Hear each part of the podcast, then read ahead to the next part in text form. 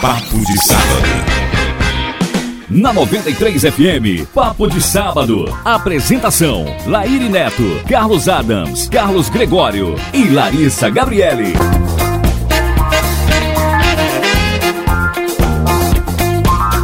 Ah, sejam muito bem-vindos a mais um Papo de Sábado aqui pela FM 93 ou pelos nossos podcasts. Olá, gente.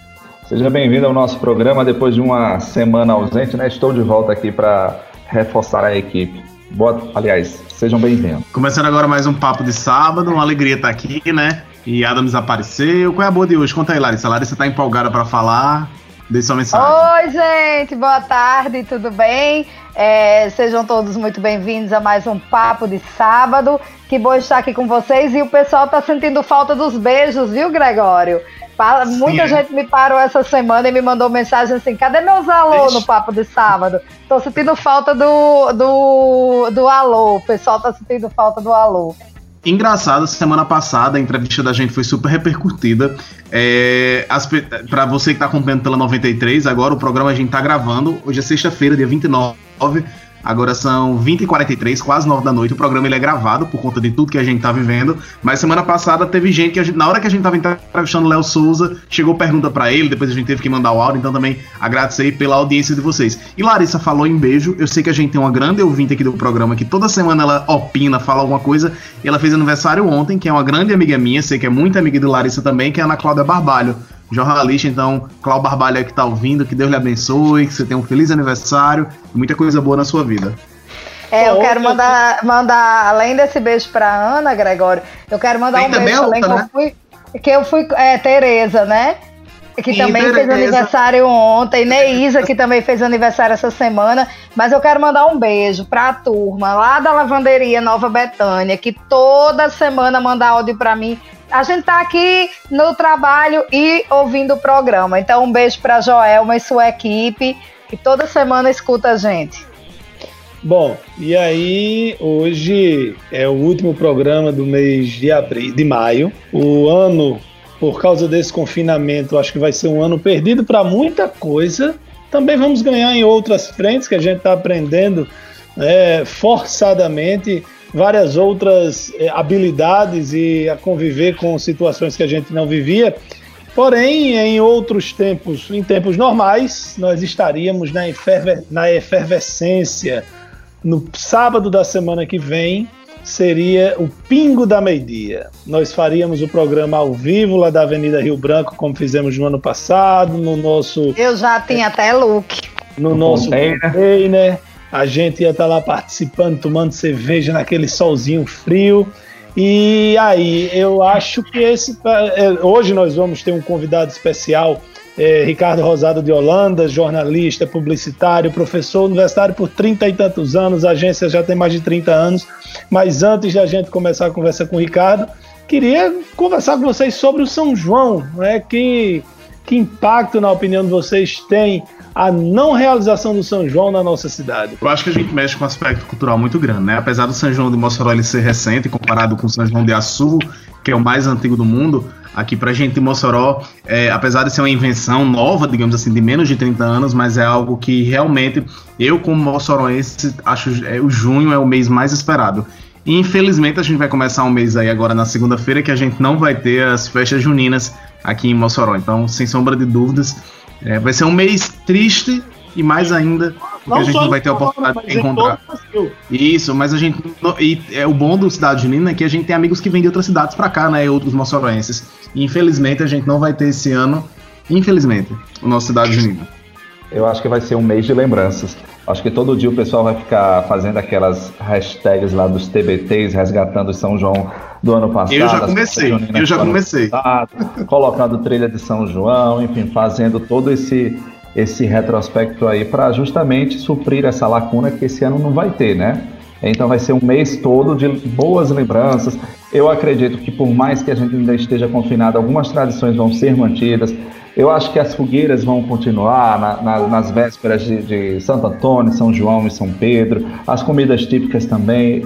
O nordestino, né, eu falo mais do nordestino porque a efervescência maior da festa junina é aqui. Vai dar, vai tentar suprir aí essa, essa falta, né, desse, dessa forma. é, compensando com as comidas, de repente fazendo uma live, vamos dizer assim, nesse estilo mais junino, enfim, tentando resgatar é, esse São João mais tradicional, esse São João mais raiz, vamos dizer assim, é, nesse ano de 2020. Adams, mas o ouvinte da 93 vai ficar sem São ah, Com certeza não, né? Eu, eu não ia adiantar, né? Deixar para o próximo programa. mas assim, é, a gente. Conta já, aí, já Gregório. Já, já anunciando aqui, né, que a gente preparou um grande é, projeto, né, fazendo justamente esse resgate, né? Vamos relembrar aí, fazer um, um, um resgate das grandes festividades que aconteceram durante esses últimos 24 anos de Mossoró Cidade Junina, que vai ser o MCJ de todos os tempos, aqui na 93. Então vai ser um especial durante quatro domingos no mês de junho.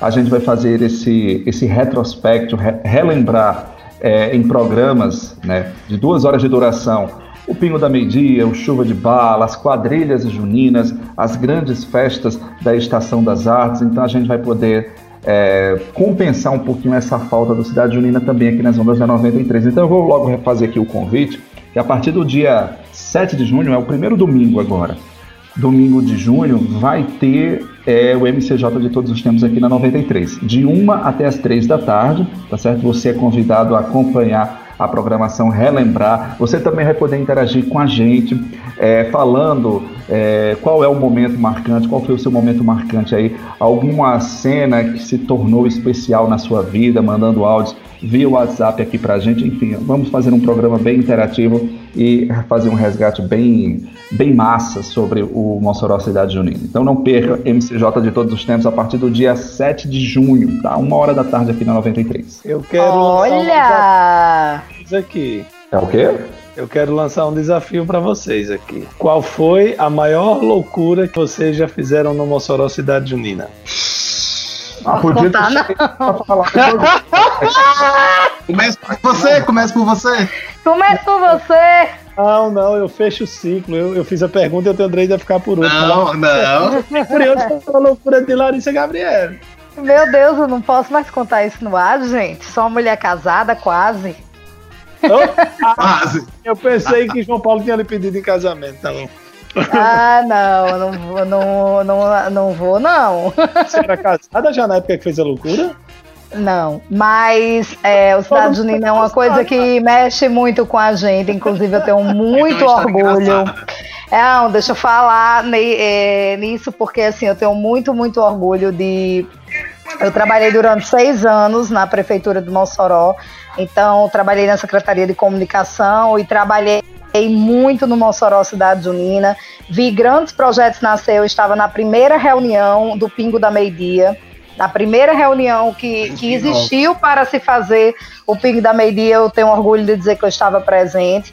É, e sinceramente, assim, eu acho que é realmente o maior São João cultural é, do, do país, vai fazer muita falta, vai trazer muita saudade para a gente esse ano não poder arrastar chinelo lá na, no Mossoró Cidade Junina. Mas você tem alguma história, Larissa? Loucura. Sua loucura. Ah, eu fiz várias, fui muito feliz no Cidade Junina. Da Cidadela à Arena das Quadrilhas, eu sempre aproveitei muito. Ela não quer dizer, a loucura deve ter sido loucura mesmo. Loucura, loucura, loucura. eu tenho uma história bem engraçada. Eu sempre vou, eu sempre vou pro São João, né? E ah, como quando 90% da população, a exceção aqui do, do Papo é Adams, que não gosta muito de beber, mas eu vou, eu tenho mania de ir pro, pro Cidade Junina quando dá 5 e meia, 6 horas que a bebida já tem entrado todos os meus amigos me procuram, mas o que é que eu tenho feito na minha vida? Já tô entrado num táxi, no Uber, já tô em casa dormindo. Aí quando eu não dou conta, quando eu acordo é madrugada do dia seguinte, mas eu tenho mania de vir para casa cedo, porque a bebida já pega, já dá o efeito e acaba perdendo o resto da festa. E você aí, Adams, tem alguma história, Adams? Alguma história ah, curiosa? Alguma loucura? Eu acho que não é nem loucura, eu acho que foi uma cena meio que pitoresca, na época que eu trabalhava em televisão, a pessoa veio, roubou o microfone e saiu correndo. O microfone do TV saiu correndo atrás. Mas enfim, são coisas que acontecem, né? Eu acho que não foi nem uma loucura, uma loucura da pessoa que fez isso, né? Mas foi resolvido porque Mas... eu corri atrás e peguei. Recuperou o microfone. Recuperei o microfone. Eu não sei porque que ele queria o microfone, né? Enfim, eu nunca entendi. Uma lembrança. Tudo certo, é. Sei que ele saiu correndo, eu corri atrás. Rapaz, eu tenho, tenho. Se Larissa não pode contar, você imagine eu. Mas eu, eu já fui para muito carnaval de Salvador e o que eu gosto de, as pessoas ficam espantadas que eu gosto de ir na pipoca, gosto de ir no meio do povo, no meio da fusaca. E no Mossoró Cidade Junina não é diferente. Eu sempre tive muita amizade, então eu sempre tive acesso aos camarotes, ao pessoal que se organiza para fazer. Antigamente botava um caminhão para a turma ficar em cima.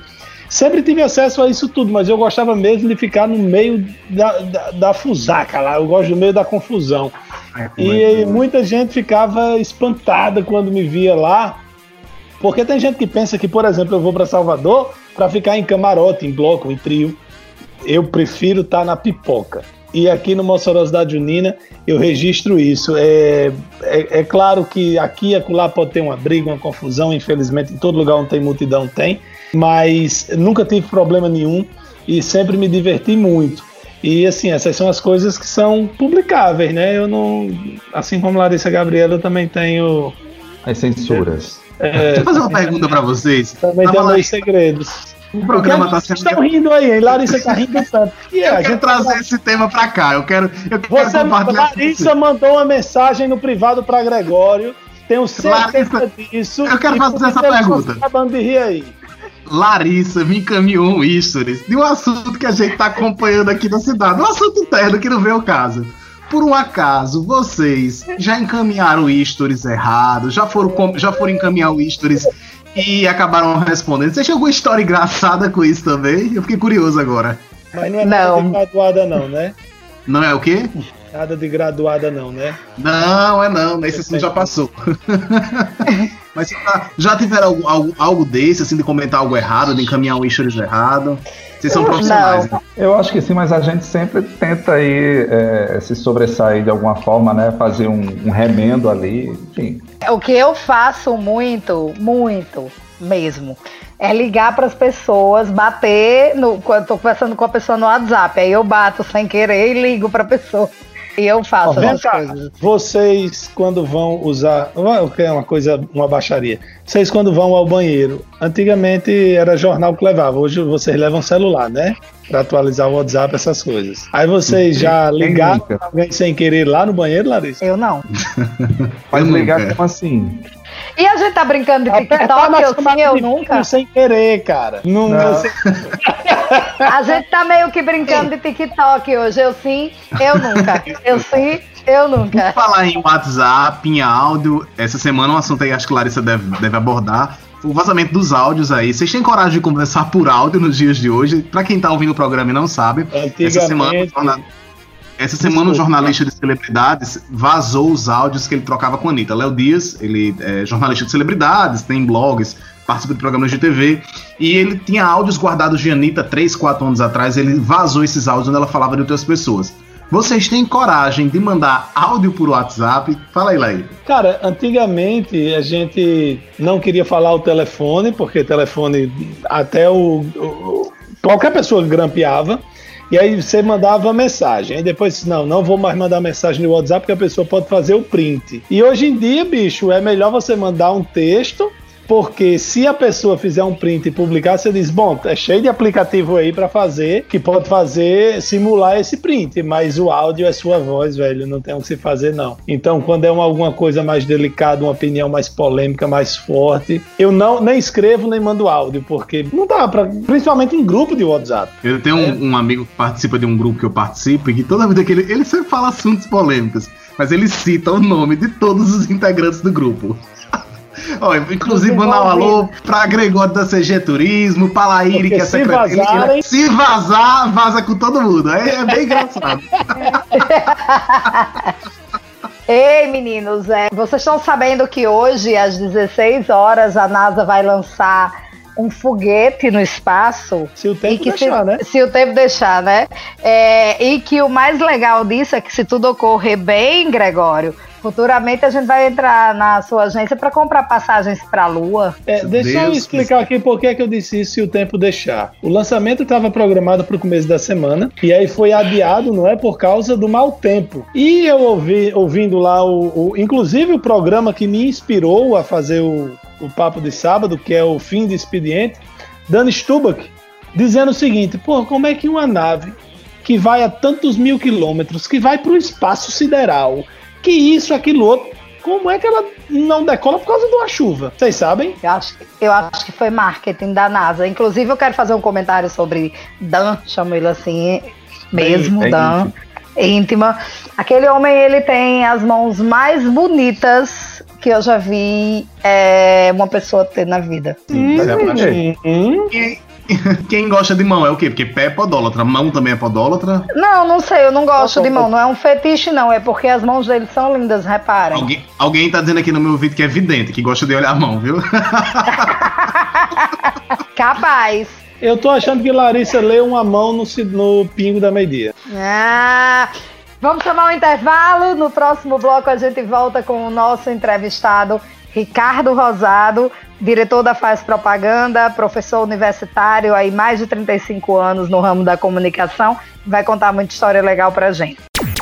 Papo de sábado. Estamos de volta com mais um bloco do nosso Papo de Sábado e hoje trazendo com muito orgulho e alegria um convidado muito especial. Ainda bem que essas plataformas e essa quarentena está nos permitindo falar com pessoas ainda que distante é o meu amigo querido, o mestre que eu admiro muito, o jornalista Ricardo Rosado, diretamente de Natal, hoje ao vivo com a gente aqui no Papo de Sábado. Ricardo, seja muito bem-vindo. Obrigado pelo convite, obrigado por reencontrar a Lairinho e os dois novos colegas e companheiros aí, o é publicitário jornalista, que eu fui, a minha vida inteira eu fui as duas coisas, hum. continuo sendo as duas coisas, né? E muito bom falar com o povo da minha cidade, assim, falar com o povo lá de nós. E abrir um papo com vocês. Lairinho me explicou e você me explicou como é o programa, achei legal o formato. E como eu sou do grupo de risco, vocês não são, mas eu sou.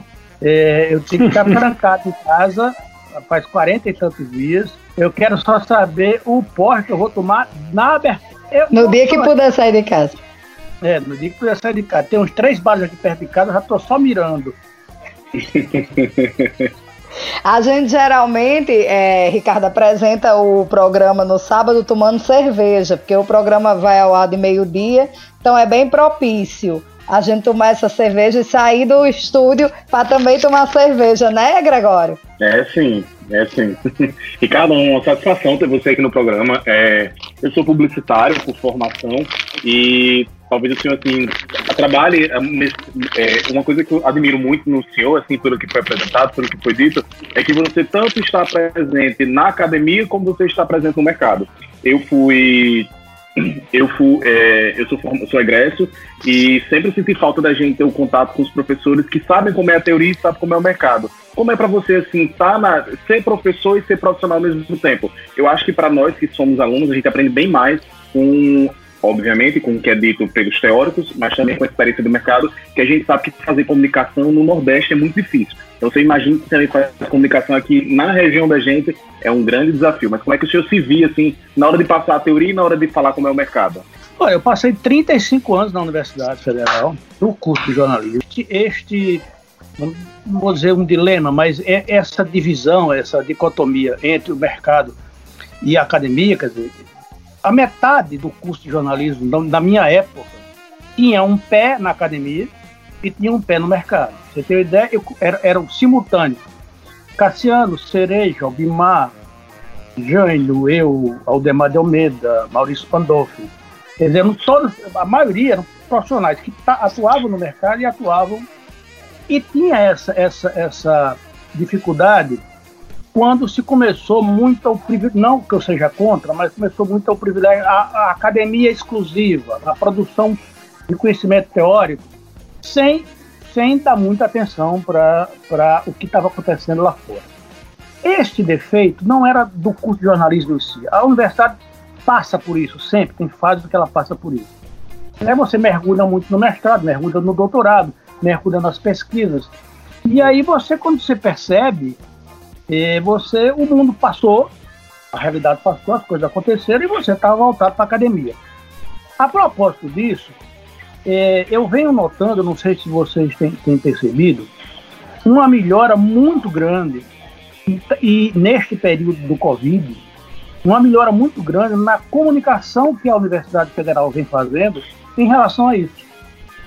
Ela se oferecendo, ela se apresentando, ela fazendo é, estudos, debates, lives sobre assuntos que normalmente a mídia não cobre. Como é que está acontecendo, por exemplo, como é que fica a cabeça da pessoa que está trancada em casa é, 60 dias. Então eles vão estudar lá a questão psicológica. Melhorou muito, que era uma coisa muito fechada. Hoje eu me aposentei, eu não sei, não sei como é que está exatamente lá, mas havia uma política deliberada de, de, de eh, reforçar a pesquisa e a academia.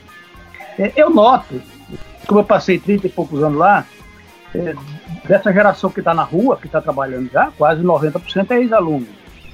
E que alguns voltaram para a academia, fizeram o mestrado, concluíram o doutorado e passaram em concurso.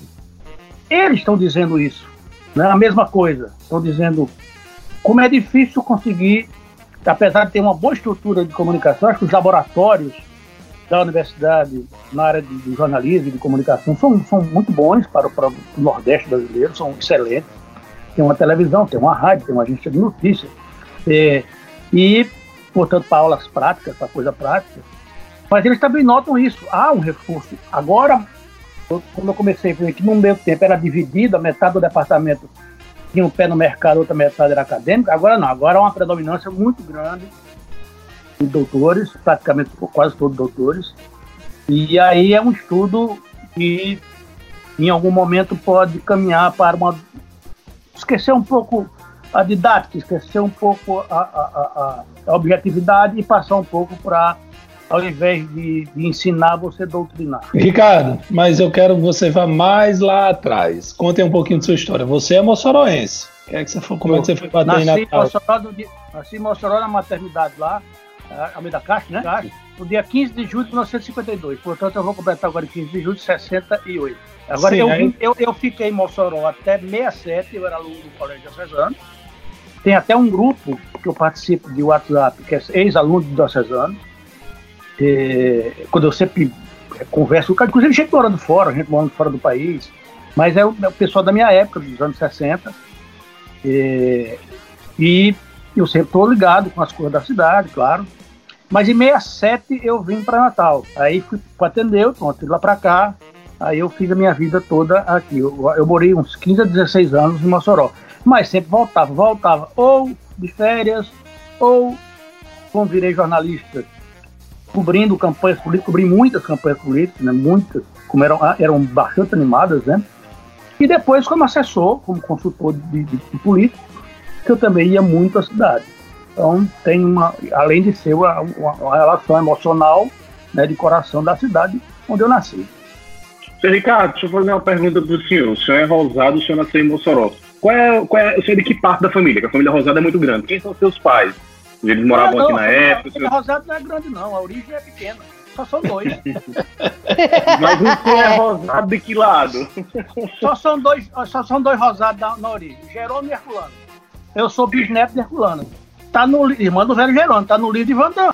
Quer dizer, eles vieram da, Para, eles vieram da Paraíba para cá, eu acho que no início do século.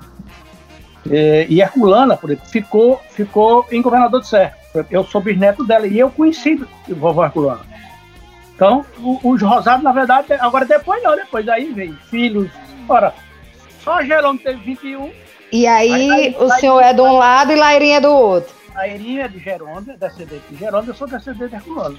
Para quem está nos ouvindo, o velho Jerônimo é o pai dos 21, dos numerados. Isso. É, eu sou eu sou ao mesmo tempo bisneto e trisneto de Jerônimo, porque eu sou é, é, o, a minha mãe, a minha mãe é filha de Ivan, o vigésimo, e meu pai é neto de Jerônimo Filho, o primeiro dos 21. Isso. Pois é, Ricardo, mas e aí você foi a, a agência que você tem de publicidade já tem aí 34 anos. Você participou de enfim, de, de, de, muito tempo importante da publicidade, que a publicidade também não é oficialmente é, é, formalmente uma, uma, uma profissão muito antiga, né? Como foi esse início, lá no caso em Natal? Olha, aqui, no, no, no Brasil, a, a, publicidade veio ganhar esse nome, esse, esse caráter mais, é, mais organizado nos anos 50. E, mas ela veio em 66, ela teve uma lei que organizou como atividade empresarial, como atividade econômica. Essa lei está tá em vigor até hoje, é, é a lei 8.600, que regulamenta a atividade empresarial, não publicidade do trabalhador, mas a atividade empresarial das agências. Já em Fernando Henrique teve uma nova lei que modificou a relação das agências com o setor público, porque publicitário virou pior do que empreiteiro. É, todos foram presos, né? Duda Mendonça foi preso, João Santana foi preso, não sei quem foi preso. Porque a publicidade virou um, um a, a, agência de propaganda e a atividade do marketing da propaganda viraram um, um corredor para certos, certas práticas que foram, foram condenadas. E hoje a gente padece muito disso. No começo do ano eu fui chamado para fazer uma conversa lá com o pessoal da Unimed e eu disse o seguinte, Lairinha e Larissa, é, uma agência, uma empresa que tem 34 anos de atividade, ela já viveu dois impeachments, né? passou por dois impeachments, não é uma coisa fácil de acontecer em, uma geração, nós vimos dois. A minha empresa cortou 15 zeros da moeda, eu tive sete moedas, eu tive inflação de 82% ao mês e tive deflação de 0,2%. É, a gente assistiu tanta coisa nesse período de existência da agência. Se eu for contar qual é o mais rico, qual é o mais sacrificado, eu diria você, sem dúvida nenhuma, que o mais sacrificado é esse momento que nós estamos vivendo. É, é, é, eu, eu dizia o seguinte: nós estamos vivendo quatro crises profundas. Nós estamos vivendo a crise econômica, está presente aí desde 2011 que começou, é, 2011, 2012 que começou a recessão para valer. Quando a gente estava começando a acreditar que economicamente as coisas iam começar a andar, veio este baque, que é uma crise sanitária. Nós temos uma crise política crônica, Lairinho, não para. Não né? para um minuto. Parece é. que o negócio. Né, é, é Esses dias, esses dias uma pessoa me disse assim: o presidente só, só sabe trabalhar na confusão, na guerra, na pressão. E realmente a crise. pode ficar o tempo inteiro. Né? É. E a quarta crise que eu acho que é a pior delas, que é a crise da ausência da liberdade. Nada é pior. Todas essas outras crises, a vacina vai chegar, a economia vai andar, né? a política vai se organizar, vai ter eleição e tal. A crise da ausência da liberdade, essa que nós estamos vivendo aqui, de um cara que viveu a ditadura. A crise, a, é, essa é terrível, porque você pega pessoas com, com a minha idade fica presa. Você imagina as histórias que a gente ouve, que senhoras, senhores, que querem sair de casa e não pode ir ali na, na esquina, que não pode ir ali na mercearia que fez a vida inteira. Para mim, essa é a pior crise. Né? É você não ter liberdade em plena democracia. Se isso tivesse acontecendo na ditadura, mas em plena democracia você não tem liberdade, provocada, claro, por uma crise sanitária, e que e você, se você perceber, é, aquela decisão do STF de deixar os prefeitos e aos governadores as decisões do processo de pandemia, está criando uma série de pequenos guetos ditatoriais. Porque você entregou o poder, não era mais o poder político, entregou o poder de organizar a cidade é, para uma pessoa. Ora, ninguém estava preparado por essa pandemia no mundo, ninguém estava. Né? Então, os governadores, os prefeitos, eles estão aprendendo no processo.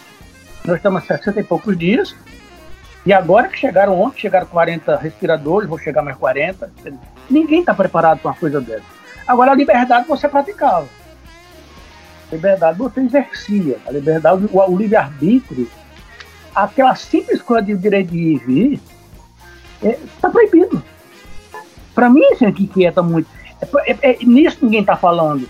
E não, eu não estou querendo dizer assim que, que eu despreze a, a, questão da vida das pessoas, da saúde das pessoas. Não é isso. Eu acho que, em função do que você disse, Larry, de que o tempo inteiro nós estamos com a corda esticada, o bom senso foi enterrado. O Ricardo, hum.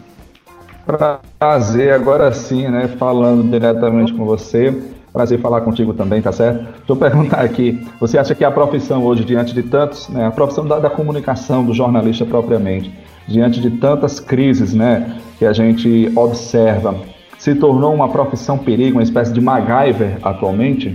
Não, eu acho que já teve época mais perigosa, porque os caras sumiam. Né? Os caras eram presos, torturados, sumiam ou eram exilados. Então nós já vimos coisas piores, né? piores. Agora, não tem como a profissão de jornalista não ser atingida com essas crises todas. O jornalismo é um reflexo do que está acontecendo no país. O país está realmente dividido, polarizado.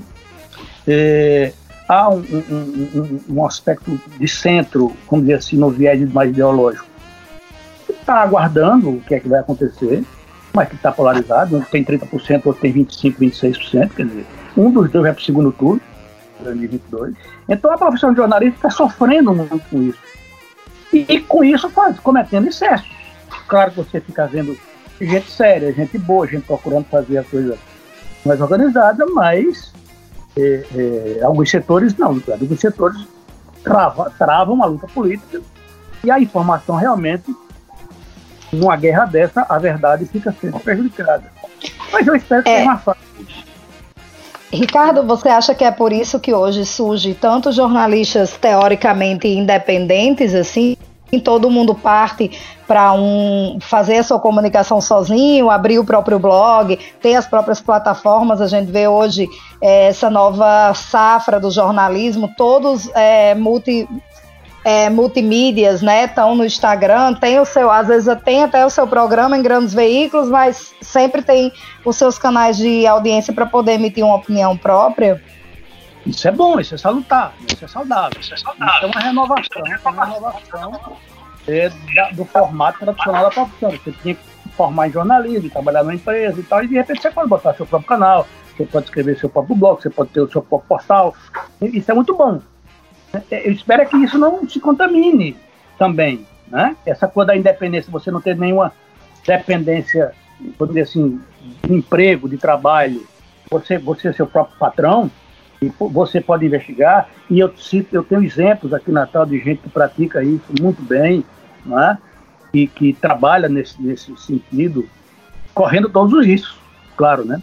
É, e você entra, como é que eu vou sobreviver só fazendo isso, né? Sem poder trabalhar, que é que tem publicidade na, na, na, na conversa, né? ele vai ter que precisar de anunciante, ele vai ter que precisar de gente que patrocine o, o, blog dele, o portal o dele. Né? Então, é, é, tem gente séria, muito séria, tem muita gente canalha, né, patife.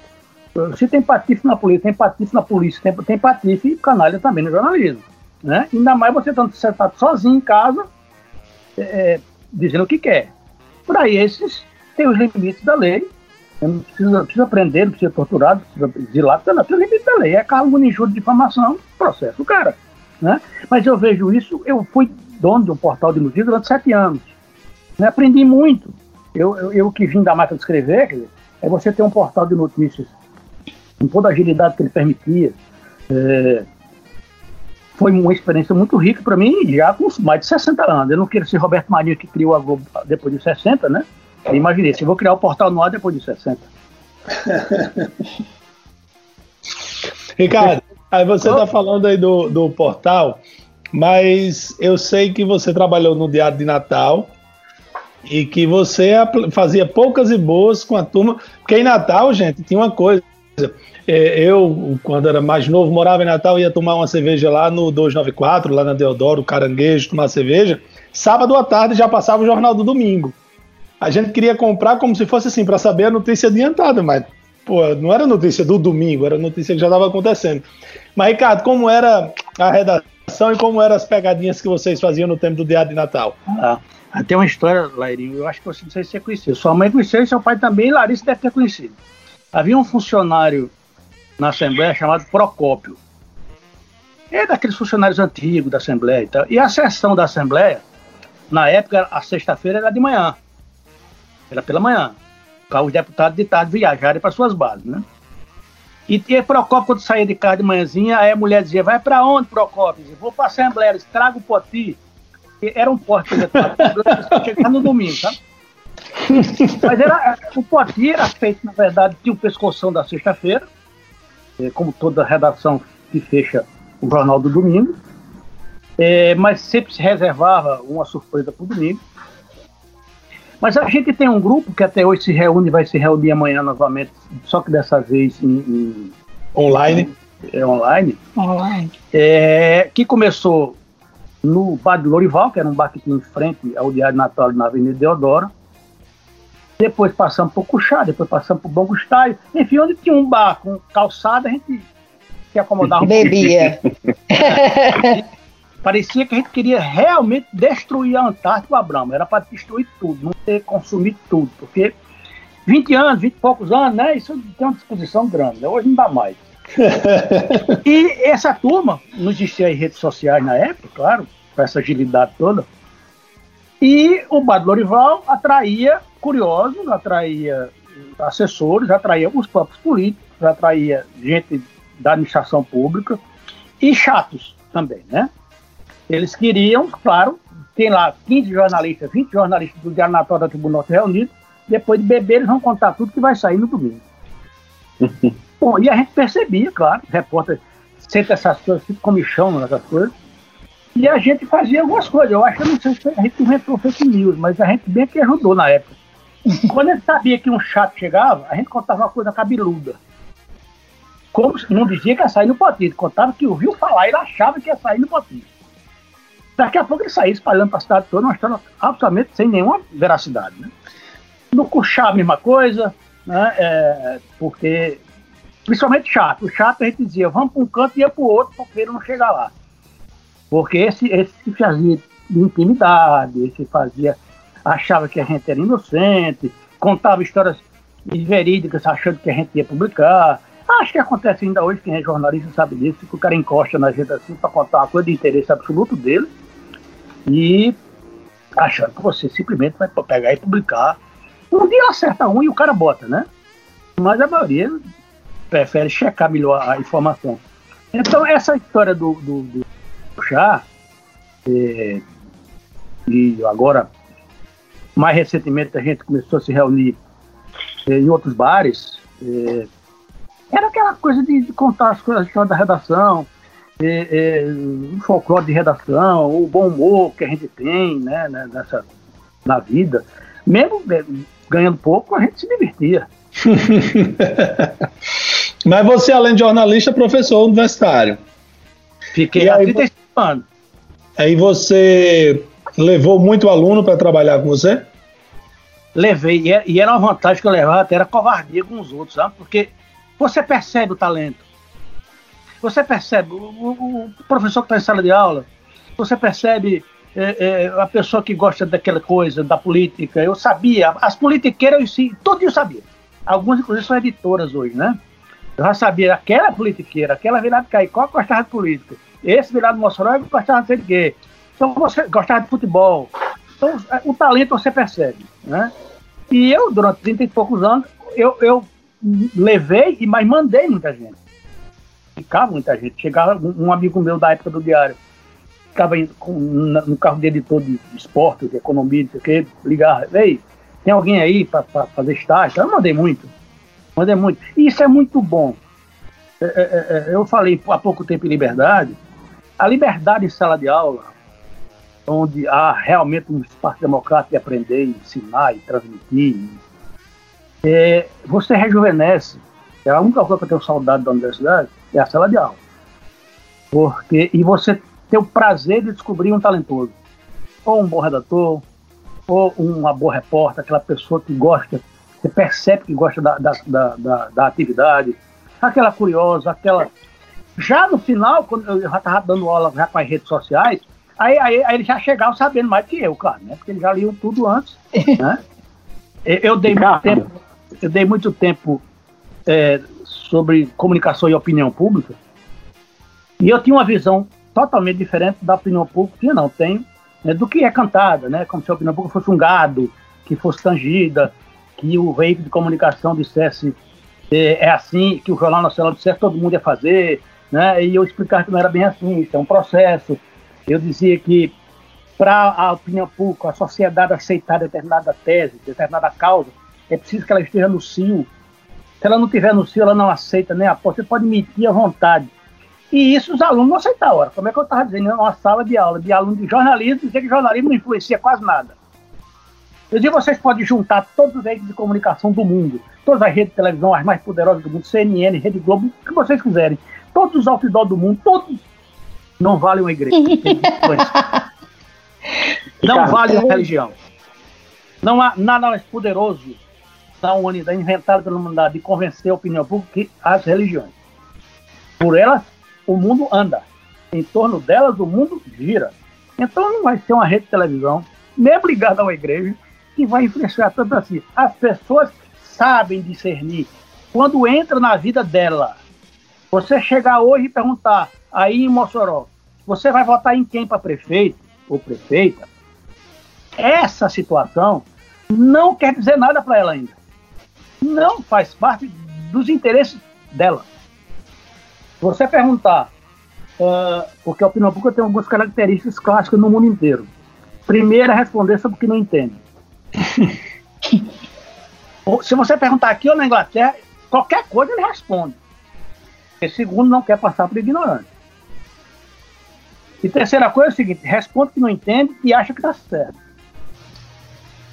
Então, é, essa pessoa, se você perguntar sobre o preço do gás, sobre o preço da passagem, sobre se a escola está funcionando no bairro dele, sobre se tem segurança, aí ele dá show. Aí ele dá show, aí ele sabe. Você pode perguntar a ele que ele é doutor nessas coisas. Agora perguntar o que é que vai acontecer em 2022, você vai votar em quem? Não está nem aí. Por isso que ele responde, ele não tem responsabilidade pelo que ele está respondendo. Não acontece nada com ele. Ele entra numa estatística que também será desmentida daqui a pouco. Eu agora, agora recentemente, até informalmente, fui procurado, Lairinho, por alguns candidatos. Né? Queriam rede social, queria, queria. Eu deixei de fazer marketing político, desisti.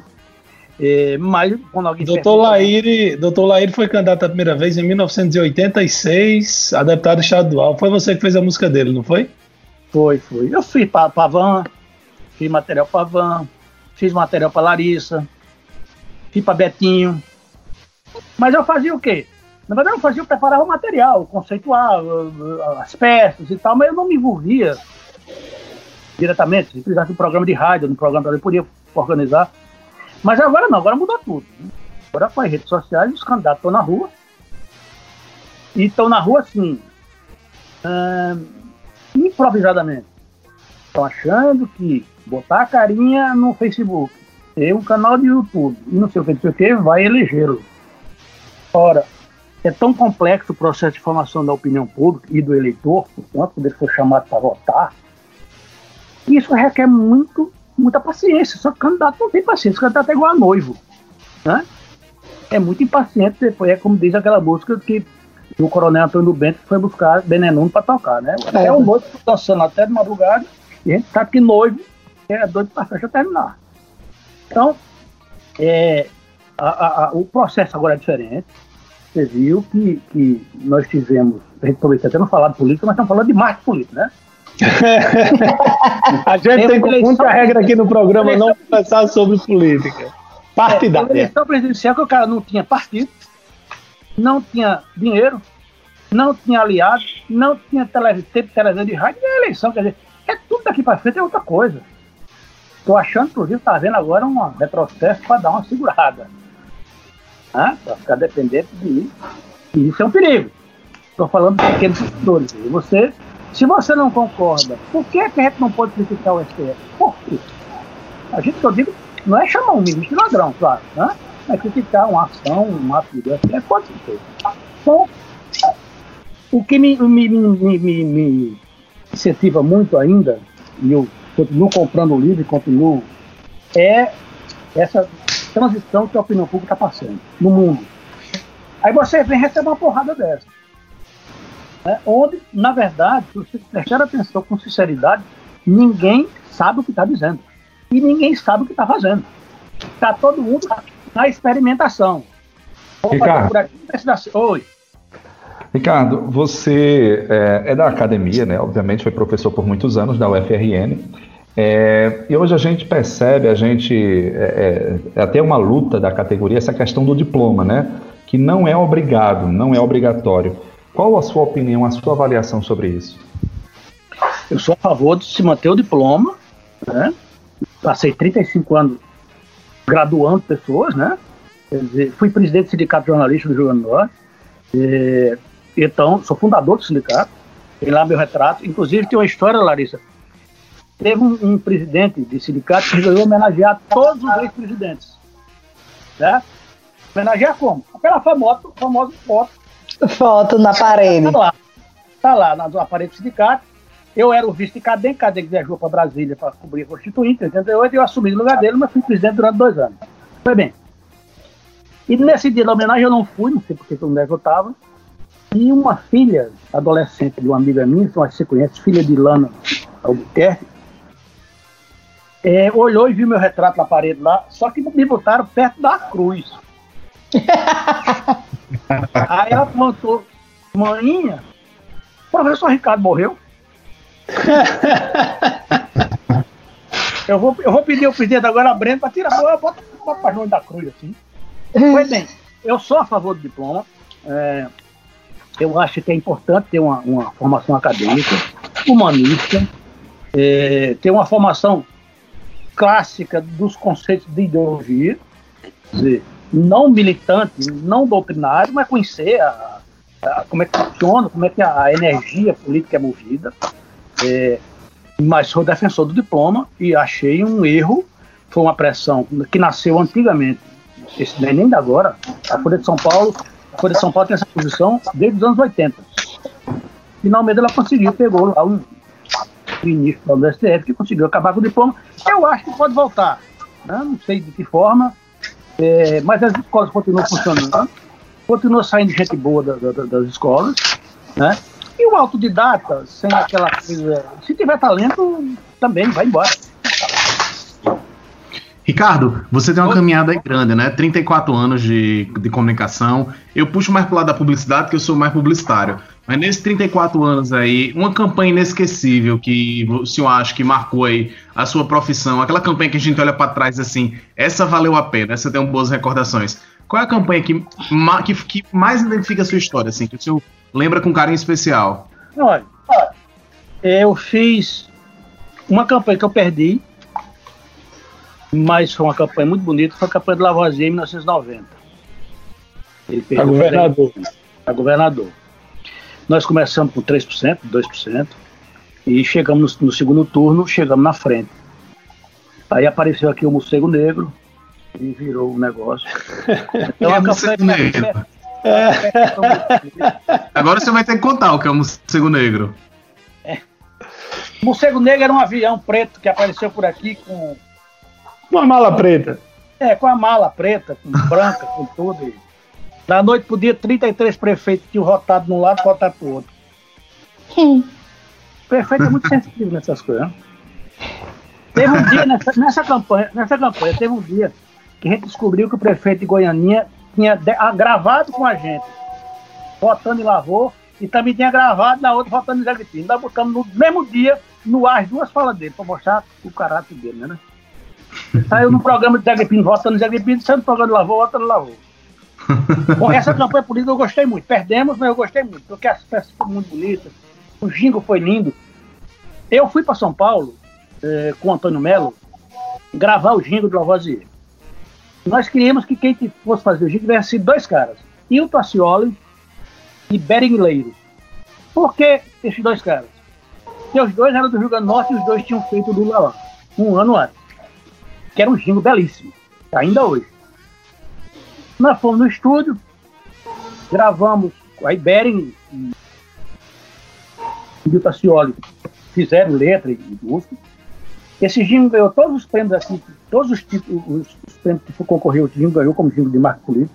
Foi uma campanha bonita. Agora, eu, eu, eu, vou contar uma campanha que não é, assim, foi a que deu mais visibilidade. Foi uma campanha que teve uma repercussão internacional a partir de uma brincadeira.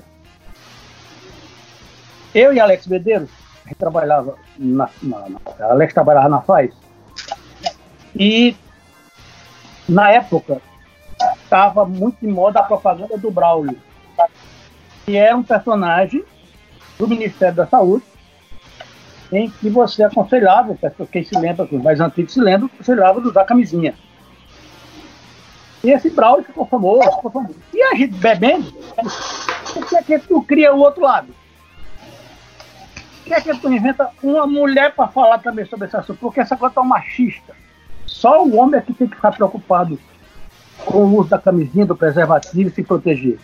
Vamos fazer, bora, bora. Aquela coisa de, de, de, criação de publicidade. Nós criamos um personagem chamado Ofélia. Ofélia era um personagem que existia no Balança, mas não cai no programa Chicanismo, que diz que só abria quando tinha certeza, abria a boca quando tinha certeza. Nós chamamos uma atriz chamada Gisele Tigre, Tigre linda, para gravar. Agora faltava o quê? Faltava o cliente. Quem topava criar um personagem feminino para contar como é que a mulher decide o uso do preservativo e não tinha o cliente. Tinha que ser um doido. Aí quem vai ser, quem vai ser, quem vai ser, quem é o mais maluco cliente anunciante que tem aqui? George da Banduche. Ora, o slogan dele era uma loja da porra. Aí vamos procurar George. Quando a gente apresentou o, o, roteiro para ele, a ideia, ele topou na hora. Eu tenho guardado aqui. Primeiro, a Rede Globo não permitiu divulgar. Eu fui a Recife para conversar com o departamento comercial da Globo, que ele não aceitou, porque ele tinha loja em Recife. Esse assunto foi para o Rio, voltou uma semana depois, é, é, questionando uma frase lá, um, uma palavra. Disse, ah, tira isso, tudo. Foi bem. Resultado, essa campanha foi pro ar. Eu tenho guardado é, matéria sobre essa campanha em João 11 e meia, em Eliakim Araújo Leira Cordeiro. No, que legal! Todos jornais, em todos os jornais do país. Eu tenho um recorte. Um amigo nosso, Carlito Meirelles, que morava no Chile, eu estava no Chile, trouxe jornais do Chile o lançamento da Ofélia. Então, em termos de recall ou em termos de repercussão de case, eu vou dizer a você que é a, a, a campanha. O maior. É. O maior. É, Ricardo, nosso tempo, infelizmente. É o maior tá acabando até hoje, viu? Já vai com quase 40 minutos de, de gravação. De entrevista? É. Ah, é porque o assunto rende demais. Professor, eu, ainda, né? eu, ainda ia, eu ainda ia contar a história da gravação do Gente Lavou. Pois conte, Mas conte! Começou, tem que terminar. Vou contar, vou contar bem rápido, bem rápido. É, na, lá no estúdio, em São Paulo, a mesa de som lá tinha 27 canais. Então você imagina o tamanho da bicha, tinha um Boeing, né? É. Então você gravava por instrumento, violão, gravava no canal, viola, gravava no canal, pistão, e depois mixava tudo e fazia música, né? Chegou lá nesse estúdio para gravar, Tonico e Tinoco. Os dois velhinhos iam gravar um jingle para uma campanha no interior e te perguntaram cadê a orquestra? Mas não tem orquestra, não precisa mais da orquestra. Já gravaram aqui a viola, já gravaram aqui. Não, não, não. Eu só gravo a orquestra inteira. E foi a confusão maior do mundo. Convenceram os dois velhinhos a gravar só com o violão base para nos desafinar. Mas ele só vai pro ar quando eu ouvir depois de mixado. Tá bom. Aí gravou o estúdio. É, mixado, ficou lindo. Né? O jingle ficou lindo. Quando os dois ouviram depois, aí um olhou pro outro e disse: O que é eletricidade? Muito bom. Mas foi aquele de aquele para ele para a campanha de governador de Lavô? Ele estava gravando Sim, de, Lavô, de 90. a história dele. De 90. Ah. Eu vou atrás desse jingle no YouTube, eu espero encontrar. Eu trabalho com marketing é... político.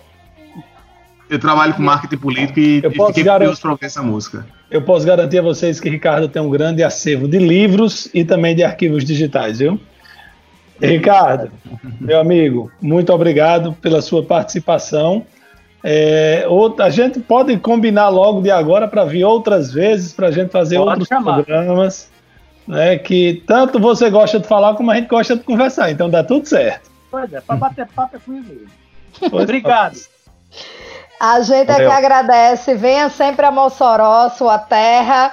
Quando esse isolamento social acabar, a gente grava pessoalmente lá no programa. Tá certo, tá marcado. Lá no estúdio. Não venha só nas eleições, não. Não, ultimamente eu tenho ido mais por questão da Fierne. Tenho ido mais da, da Fierne. é. reuniões e tal. Campanha eu tô mais de lado. Tá bom, vamos lá, galera. Vamos lá. Um, é um beijo, obrigada. Valeu, obrigado, gente, Ricardo. Até o, próximo, até o próximo programa aí para os telespectadores do Papo do Sábado. Valeu, galera. Obrigado a todos pela audiência. Até o próximo programa, se Deus quiser. Papo de Sábado. Na 93 FM, Papo de Sábado. Apresentação: Laíri Neto, Carlos Adams, Carlos Gregório e Larissa Gabriele.